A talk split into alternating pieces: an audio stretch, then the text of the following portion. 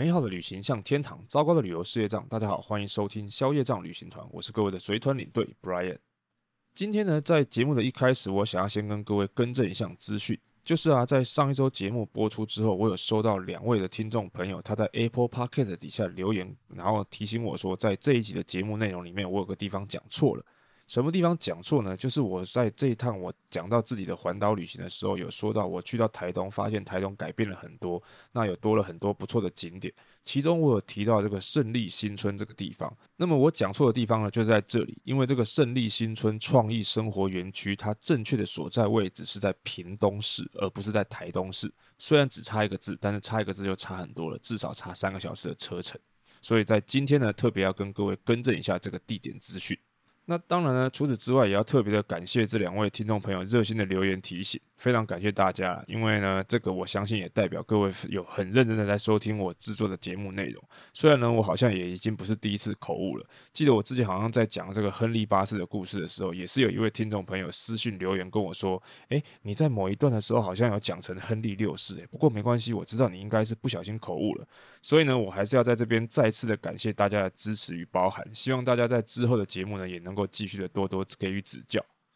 那这个星期呢，我还是一样去跑各家旅行社去讲课。但说真的啊，其实上课有的时候真的蛮闷蛮无聊的，尤其是在讲到历史的部分的时候。一般来说，只有在聊到一个国家，它譬如说可以吃什么或者是买什么的时候呢，大家反应才会比较活跃一些。不过这也是很正常的，因为其实我去讲课的这些旅行社啊，有一些他们其实自己根本就没有在做国外旅游，大部分都是做国旅的。所以我讲的这些东西对他们来说，说真的有点太遥远了。而且就算是我要跟他们讲说，把这些东西当做他们出国将来出国的这些参考的话呢，一般人，包含我自己在内呢，平常也不会特别去研究什么当地历史之类的东西。像我自己就特别喜欢去在每一个国家到不同地方去旅游的时候呢，去看一些或者是吃一些他们当地的一些小吃啊，或者是路边摊之类的。像我自己就很喜欢去逛当地的，比如说传统市场啊，或者是农夫市集这样的地方，看看有没有什么特别的食物啊，或者是台湾没有见过的食材之类的这种东西。而且啊，你会发现国外呢，即便是像这种传统市场这种地方呢，他们还是可以把它弄得很干净、很漂亮，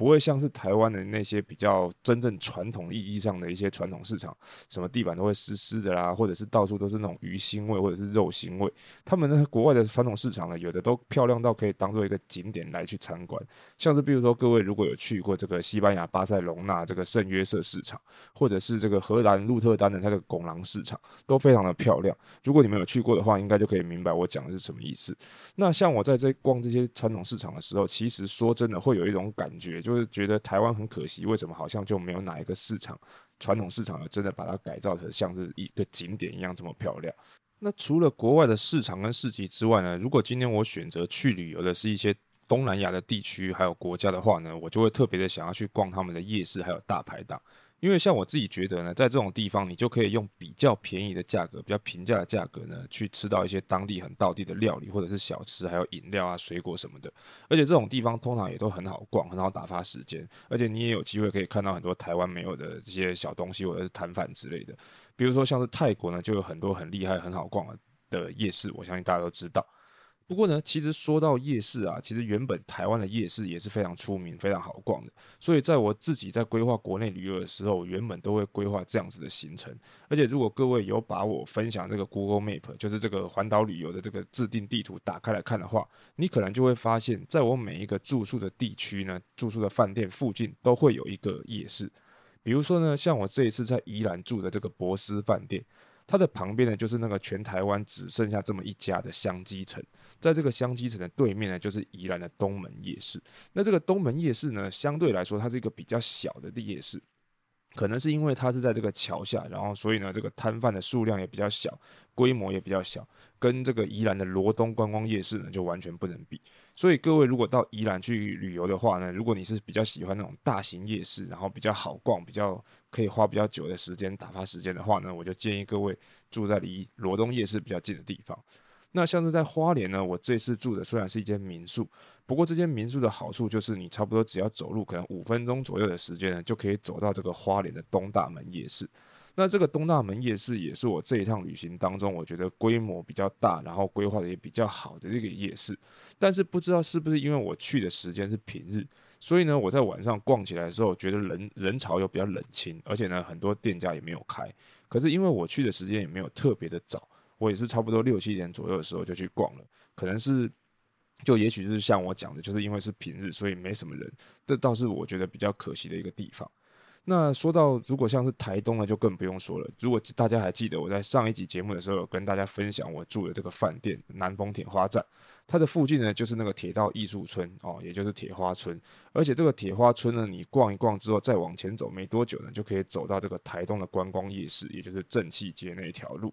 不过呢，这个作为一个观光夜市，我觉得台东的观光夜市呢，真的有一点点小。如果这个夜市呢，你通通不要停下来吃东西、买东西的话，走一圈大概可能只要花你五到十分钟的时间，你就逛完了。是我觉得算是规模比较小的一个观光夜市。那最后呢，在屏东的住宿，其实我的饭店底下就是这个屏东观光夜市。但是我觉得这个屏东观光夜市规划的不太好，原因是因为呢，通常我们去其他的观光夜市，大概都会有一个规定，就是可能晚上六点或七点之后呢，这个汽车跟机车都不能进入。但是你在逛这个屏东民族路的这条观光夜市的时候呢，你常常都还是可以看到一些机车这个进进出出横冲直撞，然后可能骑到你的面前某一个摊子，他就停下来点餐或者是买东西，吃完之后然后他就走了。我觉得对于逛观光夜市的行人来说是非常不方便的一件事情。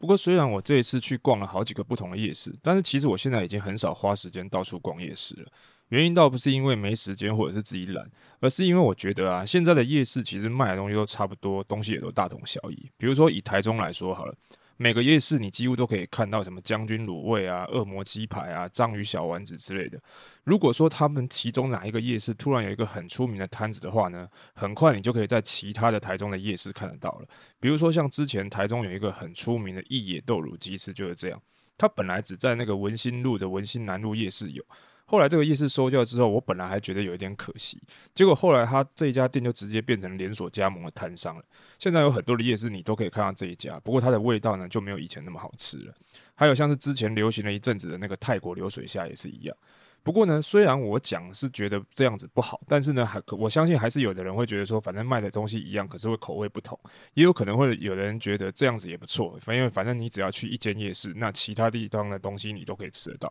可是我觉得，如果是以地区型的那种小夜市也就算了，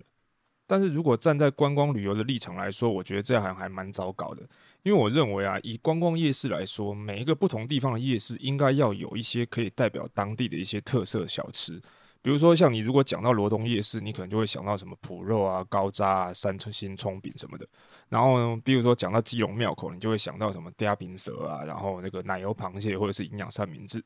可是很可惜的，我好像觉得有很多的观光夜市，其实他们根本就也没有什么特别的代表性物品，顶多就是一些各地小吃的大集合而已。当然，我的意思也不是说这个观光夜市就不能卖很常见的东西。毕竟，像是在夜市卖一些什么蚵仔煎啊、臭豆腐啊、猪血糕还是蒸奶这种台湾特色小吃是很正常的。可是，如果同一个夜市卖同一种东西的摊子太多，又会有另外一个问题。比如说，像大家如果有去过士林夜市的话，你就会知道，因为他们在那边的原本蚵仔煎跟生炒花枝是一个很热门的东西，但是不知道是因为这种东西好做、利润很高，还是因为这种观光客来的话都是点这些东西来吃。所以到后面，几乎整个夜市里面满坑满谷都是卖这种两这两种东西的摊子，有的时候甚至是原本不卖这种东西的小吃，他会顺便多卖这两样。结果最后到底哪一家好吃，哪一家不好吃，我也找不到了。所以像我自己最后呢，我就干脆就不去士林夜市了。那另外一个我现在不太去夜市的原因，是因为我觉得现在就算连夜市的东西也不一定有平价的感觉了，尤其是那几个本来就很出名的观光夜市，比如说像我刚才前面讲的士林夜市啊，然后什么六合夜市啊，垦丁大街。时不时你就可以看到新闻在说某某夜市什么点几样卤味就一千多块，然后一包切好的水果几百块之类的，感觉就真的是把观光客当盘子在坑啊！而且像我自己觉得啊，如果说它是原物料涨价，然后东西变贵，我还是可以理解的。但是东西有的时候都是卖的贵，然后常常还偷工减料。因为比如说像现在啊，我去那些观光夜市，你可以看到那些鹅啊胗啊，有的都已经卖到什么八九十块，甚至还有更高破百的。那这个东西好不好吃，我们先不说啊。可是常常它端上桌的时候，你就只能看到那种小小的几颗营养不良的鹅啊，然后青菜也没有几根，几乎可以说整盘蚵仔煎除了那个蛋以外，大部分全部就是满满的粉浆面糊而已。真的这种东西端上会让人家觉得不爽啊。所以就是因为这些原因呢、我所以我现在觉得，与其去外面逛夜市，还不如去找一些那种比较有特色的小店或者是餐厅吃东西还舒服一点，毕竟至少那个用餐环境也好一些。我自己觉得啦，跟我有相同类似感觉的应该不少，所以像我前面说的那些夜市，很多你都可以发现它的生意越来越不好，因为它本来可能还可以骗骗一些国外来的观光客，结果这两年因为疫情啊，就没有什么外国人，再加上自己台湾人也不想要去当盘子被砍，所以呢，人潮就越来越少，甚至有很多所谓的观光夜市，现在都已经真的关光光了。那比如说像是光台中市，这两年就已经有不知道多少个夜市就一个一个收掉这样。但是我其实我真的觉得很奇怪，像台湾人这么喜欢日本，几乎每一个有出过国的人，大概你都去过日本，甚至有的人还不止去过一趟。不过大家应该都知道啊，日本人很喜欢搞一个那种地区限定的行销手法，所以像很多的那种特色产品啊，几乎都是地区限定，你出了这个都道府县你就买不到。所以呢，就是因为这样，很多人还会特别为了这些限定商品，然后跑很多的地方。但是在台湾怎么好像我就没有看到什么大家会去模仿这种吸引观光客的这种做法。反而是呢，在我们台湾反其道而行，就是你不管在哪里就可以买到台湾的什么凤梨酥啊、太阳饼啊，然后再来就是模仿一些那种不适合台湾的东西。什么叫不适合台湾的东西？比如说樱花，我不知道大家有没有发现啊？这两年台湾人因为可能因为不能去日本，然后就开始疯赏樱。除了那些本来就有种樱花的地方之外啊，很多原本不种樱花的地方也开始种樱花了。就连我这次去东部旅行的时候，我也有发现很多地方开始在种樱花。甚至还有一些县市把他们原本种的其他的植物砍掉，然后来种樱花树。像台中市就是其中一个，他硬是把这个木棉道变成樱木花道，我真的觉得很不可思议啊！当然，我不是说赏樱这件事情不好，或者是樱花这个东西不漂亮，而是大家都应该知道，樱花是一种怕热的植物。那台湾平地的气候其实完全不适合种樱花，很多你看到公园里面种的那些樱花，其实都是种了又死，然后死了再种。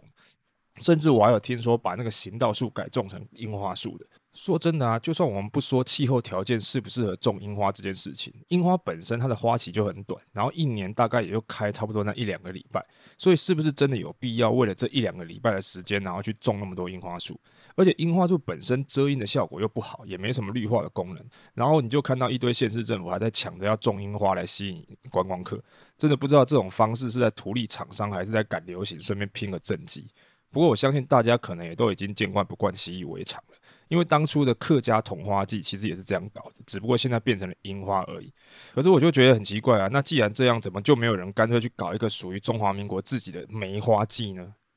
那之所以我对这件事情会这么反感，是因为我觉得台湾就有台湾自己的特色，国外的有优点，我们是可以参考、可以学习，但是真的没有必要什么东西都乱模仿一通，然后搞得自己四不像，然后为了大家要有那种什么伪出国的感觉，然后硬是把很多地方套上一个国外景点的名字，比如说像什么金门、沙美、摩洛哥啊。基隆、威尼斯啊，台版小希腊什么的，结果很多都都是那种你去到那边就会发现，它就只能用来拍一张照片的完美景点。然后你就可以看到很多的店家为了吸引观光客，搞了一堆那种会破坏生态的什么秘境探访行程啊。结果地方政府没有去管就算了，可能你还会看到他们去浪费一堆纳税人的钱，然后拿去盖一些什么天空步道，还是一堆不知所谓的景点。然后该弄的观光基础建设都不弄。说真的啦，我觉得不趁着现在大家还不能出国，所以只能在国内旅游的时候，好好规划一下这个永续发展的计划。等到大家可以出国的时候，然后自己人不来了，然后环境也破坏光了，最后然后那些商人才在那边哭说什么生意惨淡，要政府出手帮忙，还是给补贴旅游什么的，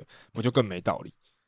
好了。其实我只是想要跟大家分享一下我对于观光夜市还有那些莫名其妙疯樱花的一些看法，结果又不小心变成中年大叔在发牢骚了，希望大家不要介意。当然，如果你有什么其他的不同的想法呢，也欢迎你到消业障旅行团的粉丝专业或者是 IG 留言或者是私讯告诉我。那如果你喜欢我的节目的话呢，也希望大家可以到 Apple Podcast 底下留个五星评论，或者到 Spotify 给我一个五星评分。那今天的节目就到这边，消业障旅行团，我们下次见喽，拜拜。